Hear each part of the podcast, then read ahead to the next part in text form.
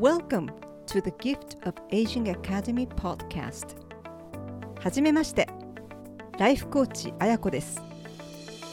50歳を過ぎたあなたは5年後10年後20年後の自分はどうなっていると思いますか？たとえ今のあなたが不安や焦りでいっぱいでも大丈夫です。このポッドキャストはそんなあなたのためのサードプレイス。いつまでも成長して自分らしく生きて自分も周りも幸せになる今日からそんな毎日を過ごしていきませんか？Let's get started!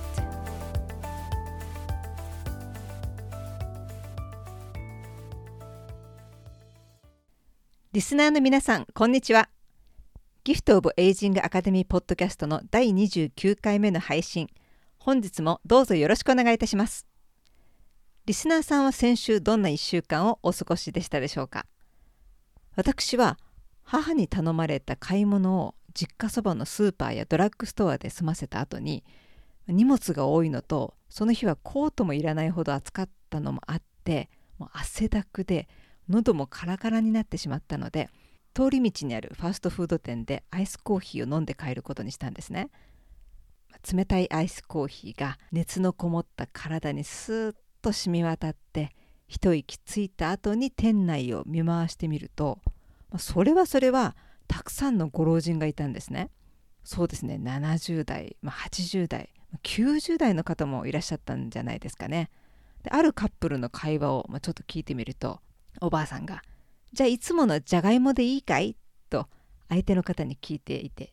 あのこのじゃがいもっていうのはフライドポテトのことですけど、まあ、こういった感じでまあ、ご高齢のカップルとか、まあ、お友達同士またはお一人でいらしてる方っていうのが8割ぐらい方だったんですね。でもこれは住宅街だからというわけではなくて、まあ、ボイストレーニングがある日に立ち寄る比較的大きな駅前のコーヒーショップでも元気なご高齢の方たちが自分家の庭先の話をしたりとか趣味の話をしたりとか、まあ、そのお店で食べてるものですねそれについて「あこのチョコパイ美味しいね」何でも美味しく食べれるなんてなんてありがたいんでねわはははなんてこう楽しそうに話しているのが聞こえてきて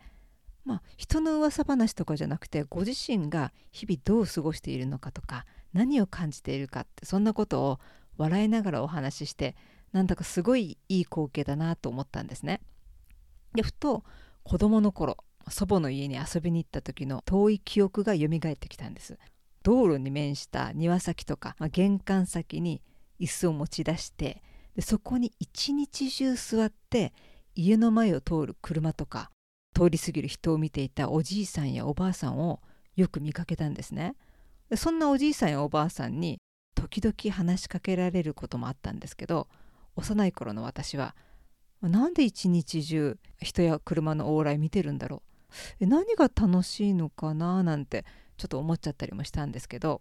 でも自分も年齢を重ねてきていろいろと人生経験を積んで、まあ、あと書物とかで人間とはどういった生き物なのかとかそういうのを学ぶにつれて人は生まれる時も死ぬ時も、まあ、一人ではあるけれどでもそれは一人っきり一人ぼっちっていうことではないのかなっていうこととつながる話じゃないかなと思ったんです。そこで思い出したのが、まあ、古代ギリシアの哲学者でもあるアリストテレスって人が人間というのは社会的な生き物だとだから孤立しては生きられない日々お互いの人生に影響を与えながら生きているというようなことを言っていたな、まあ、そんなことを思い出してで幼い頃に道路に面した庭先とか玄関先で椅子に座って私に「どこから来たんだい?」とか「これからどこに行くの?」とか話しかけてきたおじいさんとかおばあさんは私に興味があるというよりも外の世界とつながることに何かこう意味を見いだしていたのかなと今になっては感じています。最近よく人生100年時代って言われますけど100年も生きていれば時代によって変わっていくものもあれば不変なもの変わらないものっていうのもありますよね。そこで今回のポッドキャストではこれからのシングルライフについて何が変わり何が変わらないのかなどを少しお話しさせていただきたいと思います。ここ最近は50代60代70代の方たち主にパートナーと別れた後にシングルライフを送り始めた方たちの生き方とか日々の過ごし方を特集したテレビ番組とか雑誌あとはご本人が自ら発信した SNS などもたくさんあって多くの方が前向きに明るく日々過ごされていてシングルライフのイメージもだいぶ変わってきたかなとは思ってるんですけど、まあ、そこでリスナーさんに質問ですけどリスナーさんは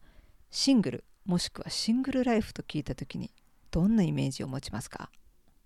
シングルライフには自由がある、まあ、好きな時に好きなことができる。でも経済的にも精神的にも自立していないと成り立たない。あとは病気やトラブル、まあ、そんなことがあった時には全て自分で対処しなきゃいけないし、まあ、大変なのかなと思われる方もおられるでしょうし今シングルの方にとっては、まあ、一人は自由気ままだけどずっとこのままの状態でいられるかどうかわからない、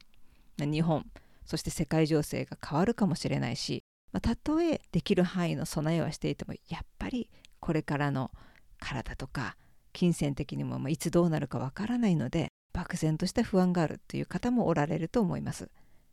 ちなみにシングルの定義っていうのは一般的には独身。配偶者やパートナーを持たずに一人で生きている人を言いますけど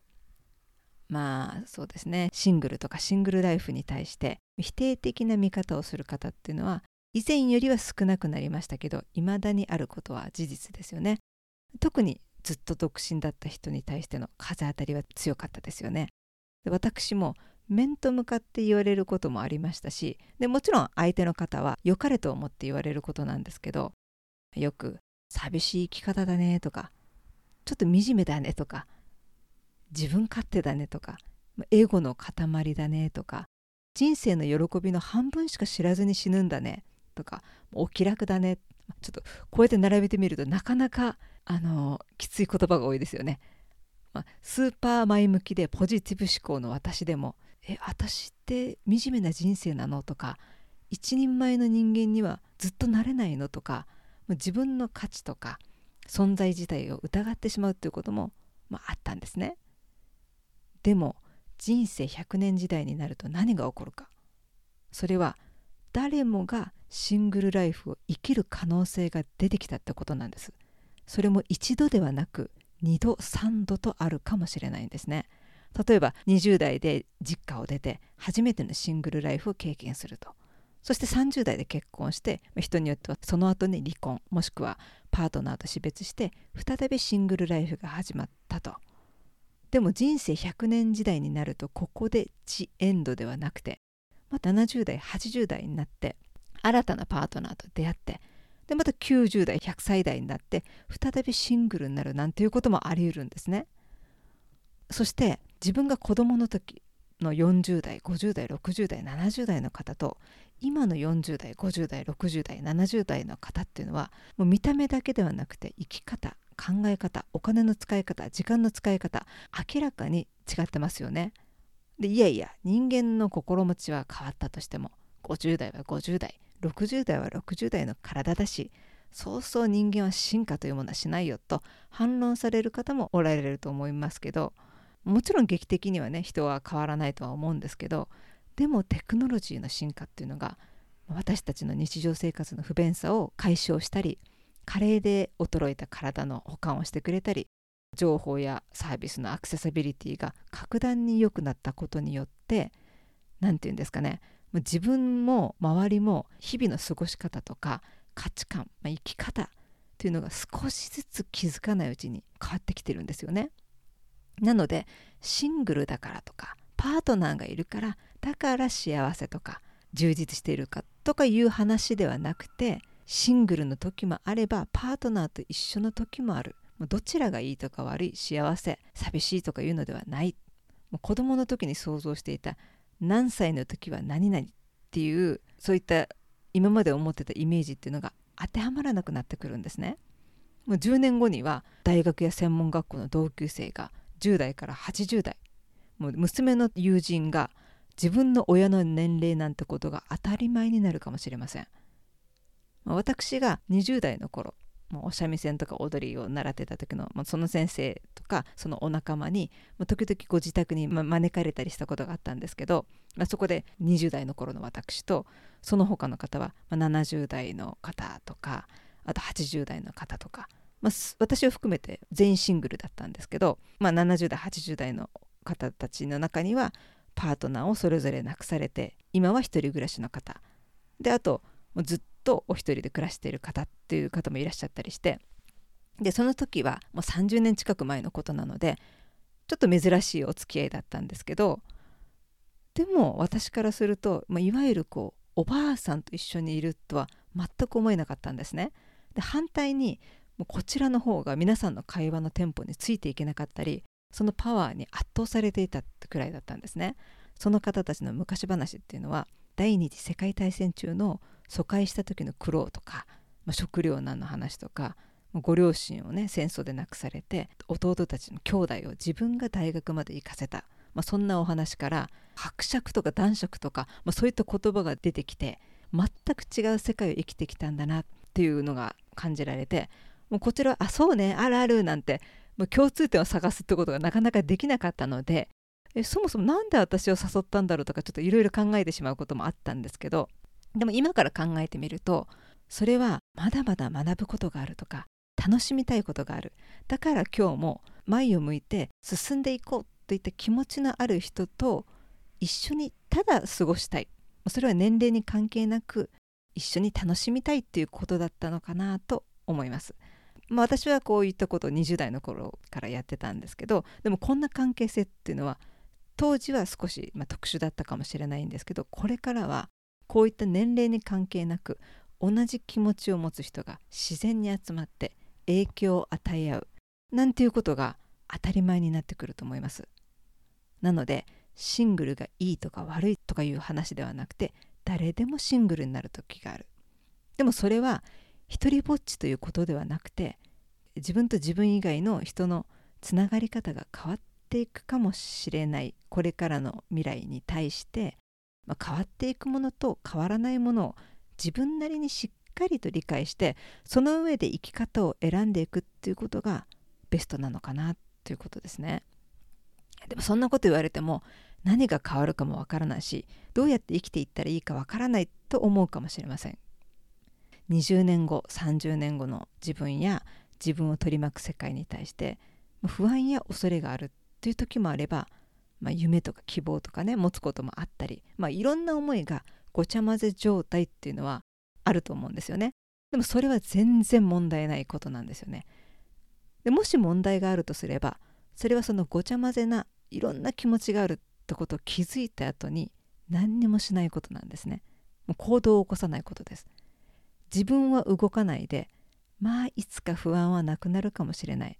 誰かがどうにかしてくれるかもしれない。誰かが世界を変えてくれるかもしれない。身の回りを変えてくれるかもしれない。といった気持ちのまま一歩も足を踏み出さないっていうことが問題なんです。でこの時代に生きている私たちができることはといえばもう自分たちがこれからのロールモデルとなってこういう生き方もありだよと。こういったたシングルライフの楽しみ方もあるんだよとどう生きるかを実際の行動で示していくことなのかなと思います。何度かこのポッドキャスト以外でもちょっと言ってることなんですけど私の父が亡くなる数日前にもう言葉を発することができなくなっていたのでその時に空中に指を動かして書いた言葉があるんですね。でその言葉が「楽しかった」だったんです。で自分がこの世からいなくなる直前に自分自身にそして周りの人にどんな言葉を言ってさよならしたいか。それは人生を後悔せずに生き抜くにはもうその最後の言葉を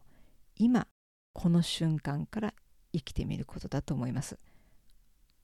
大切にしたいものっていうのは変わらないことかもしれないんですけどそんな中で日々変わっていくもの変化していくものっていうのを恐れずに今を楽しんでいく、まあ、人生100年時代確かに生きる時間っていうのは長くなりましたけど人のご機嫌を取ったりやりたいことを後回しにしたり自分に正直に生きていないと人生はたとえ100年あってもあっという間に過ぎてしまいます。だからこそよりどう生きていくかどう自分の人生に息を吹き込んでいくか。そしてどう自分のこれからの人生をデザインしていくか。まそんなことを振り返る1週間にしてみてはいかがでしょうかということでした。これからのシングルライフやシングルライフの楽しみ方などについてもうちょっとお話ししたかったのですが話が長くなりそうだったので本日はここまでとさせていただきたいと思います。本日も最後までお聴きくださりありがとうございました。これからも聞き続けてみてもいいかなという方はぜひこのポッドキャストのフォローをよろしくお願いいたします。また感想や Apple Podcast のレビューもお待ちしております。コーチあやこはコーチング無料相談もやっております。ご興味ある方はぜひ info アットマークあやこきくち .com にその旨ご連絡をいただくかまたはウェブサイトあやこきくち .com でコーチあやこのメルマガやブログイベント情報などもチェックしてみてください。それでは今日もいってらっしゃい。